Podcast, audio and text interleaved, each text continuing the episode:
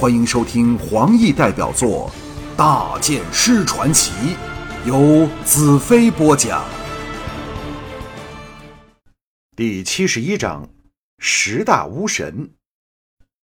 一万三千名魔女国战士，两万名帝国战士，两万一千名闪灵战士，两万七千名夜郎战士，合共八万多人，浩浩荡荡横过圣元。往横亘在魔女国和圣园间的原始森林进发，士气高昂至极点。随行的还有由夜郎、闪灵两族组成、超过十万人的红粉军，他们的主要任务是负责后勤的补给和军内煮饭打点的工作。但在必要时，这批自幼便受军事训练的女子都可以投进正式的军事任务里。无论他们穿的是闪灵、夜郎，又或是帝国的甲胄，但都在胸前和背后画上了一个悦目的红色魔女刃的标记，非常醒神，使我感到首次真的拥有了自己的军队。在到达夜郎峡前，我派人以快马赶往日出城联络义旗，要他见机行事。若沥青来了援军，立即弃城逃走，以免全军覆没。以义旗的材质。我相信他能做出最好的决定。大军移动的速度缓慢之极，我和马原、白丹带着华倩、韩山美，率领两千魔女国战士做先头部队，快速的沿旧路穿过原始森林。六天的功夫，便踏足在魔女城和魔女河间的大平原上。出林时正好是黄昏，为了安全计，我们就在林旁的高地上扎营，必要时可迅速逃进林中。晚上，我们围着萤火进食，谈起魔女生前的种种往事，不胜唏嘘。我不敢告诉他们，魔女极可能还没死，怕惹起他们的希望，而最后又不能使希望成真。马原道：“我们是否要回魔女城去？”我想起在烈火下变成废墟的魔女城，叹了一口气道：“想的要命啊！”但攻打望月城的事刻不容缓，要不趁野马族的人阵脚未稳先动手，以后打困难多了。何况望月城三十万居民的安危正系在我们身上，定要尽早将他们从苦难中解救出来。他们都在担心魔女的遗体，想尽快回去看看。闻言，都露出失望的神色。我向马原道：“你是否想重建魔女城？”马原大喜道：“我也是想的要命。”我道：“好，我拨五千人给你，希望你可早日把魔女城重建起来。”白丹道：“若能联络上逃难至各乡镇的人，便可以有大量的人手和资源补给。”我忽地想起一事，向两人问道：“当日母女进出望月城，似乎一点困难也没有，你们是怎么做到的？”这问题绝非无的放矢，以魔女的绝世妙姿，就算全身包在丝布里，也会惹起注意，怎能来去自如？马原和白丹齐齐一震。马原脸上泛起古怪的神色，道：“怎么我们会想不起来？当年我们在望月城城北向外开凿了一条秘密通道，进城出城都是从那里。就算魔女国中知道密道的人也不多，不知。”有没有被人发现？我喜出望外道：“若是如此，望月城指日可破。”马原皱眉道：“但那条密道非常狭小，只能供一人勉强通过。若太多人挤进去，凭那几个通气孔会不够呼吸的空气。要运数千人进去，恐怕要十天半月呀。”我道：“兵贵精不贵多，何况城内居民都是我们的人。”里应外合，我不信野马族的人可以支撑过半晚。马元点头，我忘了大剑师能以一敌千，太好了！我立即派人去探查密道的最新情况。华倩在旁咬牙道：“兰特，无论你上天入地，我也要跟在你身旁。”寒山美不甘后人，我也是。我苦笑道。我什么时候说过不把你们带在身旁的？华倩笑道：“早敲定了总是好。”众人失笑。我知道华倩对我一年前舍她而去仍然耿耿于怀，苦笑摇头道：“早点睡吧。”拉着两女站了起来。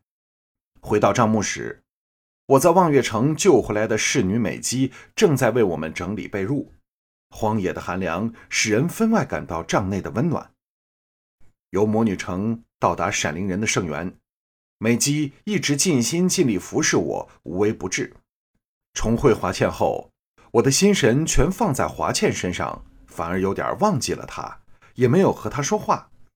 而她总是在我回帐前整理好一切，然后回到自己的小帐幕。今晚我早了些回来，撞他一个正着。看着他幽暗的眼神，想起城破后他曾受过的耻辱和苦难，心中不由升起歉意。美姬需要的是爱怜和抚慰，只有那样才可以医治他受到深创的身体和灵魂。我既可以有灵思，为何不可以再有他？彩柔说的没错，我既心软又多情。华倩惊喜叫道：“美姬，你怎会在这里？”美姬一声嚎哭，扑进华倩怀内，痛哭道：“小姐，你没事了，真好！大剑师回来了，你再不用每晚流泪了。”我心中一阵歉疚自责，走过去将他两人全搂进怀内，正要出言安慰，一股奇怪的感觉由心内狂涌而起，那是一种令人很不舒服的感觉，胸口像给什么东西压着，连呼吸。都有点困难，我骇然一震。寒山美在我身旁叫道：“大剑师，你怎么了？”华倩和美姬也愕然抬头向我望来。我深吸一口气道：“有敌人。”三女一齐色变。外面虫鸣唧唧，一片原野独有的天籁。寒山美道：“我看着白丹在四周布下严密岗哨。”敌人怎么能潜进来？那种不安的感觉越来越强烈了。我喝道：“你们三人跟在我身旁，一步都不准离开。”三女骇然点头。他们从未见过我如此紧张。自我拥有异能后，魔女刃便不再示警，因为我自己也有那种预知危险的能力，就像现在一样。我大步走出帐外。白丹、马元和几个魔女国的将领仍围着火堆商议。每逢我扎营后，都爱在附近草原闲荡的飞雪破例候在帐外，眼中闪着奇异的光芒，定定看着我。就在那一刻，我感到飞雪心中的惊惧，清楚的感到，那是我和他一种心灵上的沟通。什么人或什么东西能令飞雪感到畏惧？恐怕只拥有邪异魔力的人才能让飞雪这匹神马害怕，因为飞雪有着和我同性质的异能，来自废墟内那异物的能量，难道是乌帝来了？这些念头电光石火般划过我的心中。马原等似乎也感觉到不寻常的气氛向我望来，我低声道：“我们给包围了。”众人骇然色变。马原挥手命人去查看，我吩咐道：“最重要，不动声色，让敌人不知道我们已经发现了他们。”去查探的人几乎是立刻回来，脸色苍白道：“我发出讯号，但出去的哨兵没一个回应，这怎么可能啊？”美姬娇躯一震，发起抖来，华倩用手将她搂着。马原等这时没有时间探究我为何会察觉到这恶劣的情况，问道：“呃，我们该怎么办？”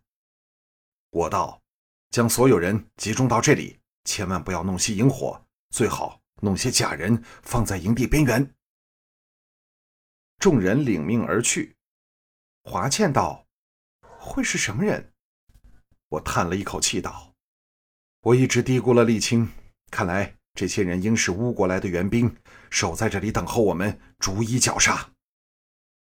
寒山美道，但我们一直派人侦查这边的情况，怎会毫无发现？我淡淡道：“因为敌人都是高手。”美姬吓得颤抖起来。我从华倩怀中将她接过，紧搂在怀里，借着身体的接触，将少许异能送进他体内，使他平静下来。脚步声由四面八方传至。这是营地的核心处，又在高地之顶，不怕被敌人看见。越来越多的人聚集在我四周，都悄悄蹲下身来，神色紧张。马原等很快回来，齐集到我身旁。白丹道：“敌人在等什么？”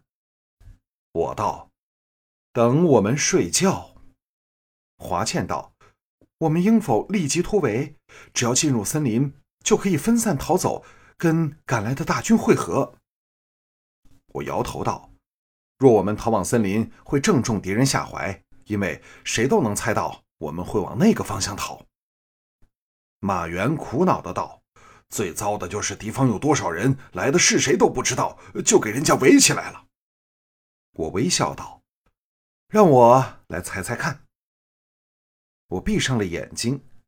在这危急存亡的关头，强大的斗志充盈胸中，我的心灵蓦地向四外延伸开去，确切地感应到敌人的存在，心灵像只小鸟般翱翔四方。当我的灵觉来到原始森林那一方时，一个清晰的景象浮现脑际：林内伏满了人，他们全身黑衣，剑都到了大弓上，严阵以待，怕不有数千之众。在林外，放了一排十多个大圆铁锅，一个穿着和当年大元首的军师巫师一样服饰的高大黑衣老者，正将一尊尊奇异的东西倒进大锅内。黄色的烟冒起来，在锅上凝而不散。那老人拿起一个大盖，盖在锅上，使黄烟不能冒出来，又开始向另一口大锅动手脚。我猛地睁眼。看到风正由森林那边刮来，忙下令道：“立即找湿布，每人一条。听到我的命令时，立即将口鼻盖住。”我终于明白敌人为何还不进攻，因为他们有更可怕、更恶毒的阴谋。吴国的人终于来了，巫师便是以毒药闻名帝国。当年我和齐北便是以他特制的迷香迷倒了黑寡妇和他的手下。对付魔女那涂在智慧点上的毒素，也是由他而来，也说不定。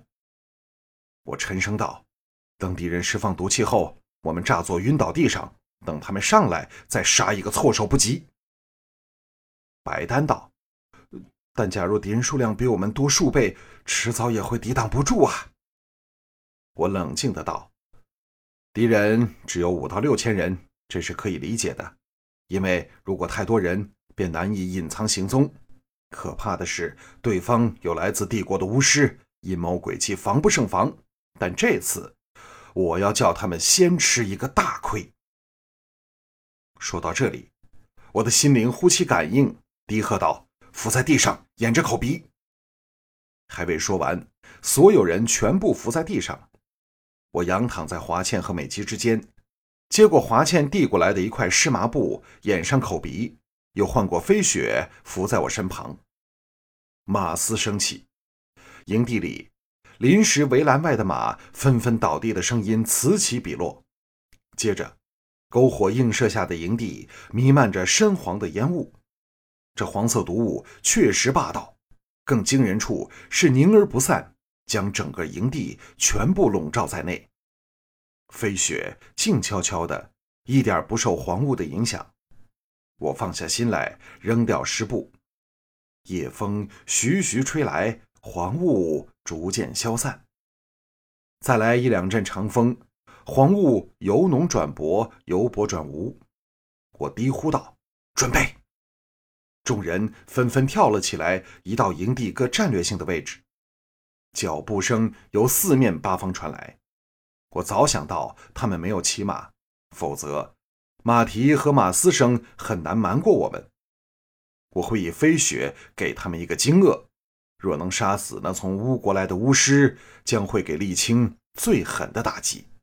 我知道，我一定能做到，因为我的心灵已锁定了他的位置。无论他走到哪里，我都能找到他。这时，喊杀由四面八方响起。我向华倩道：“你们留在这里。”我要骑飞雪去收拾他们的首领。弓弦急响，伏在最有利位置的魔女国战士千箭齐发，向着毫无戒备的敌人射去，惨叫声密集响起。华倩知道这是生死关头，点头道：“放心去吧。”我跳上飞雪，拍马驰出，往敌人实力最强的森林区冲去。转眼间，我冲出营地，刺入了由丘上攻下来的黑衣人里。敌人连头都罩在黑布里，只露出眼、耳、口、鼻，没有沉重的甲胄。难怪他们如此悄无声息，神出鬼没。我的魔女刃离鞘而出，闪电劈去。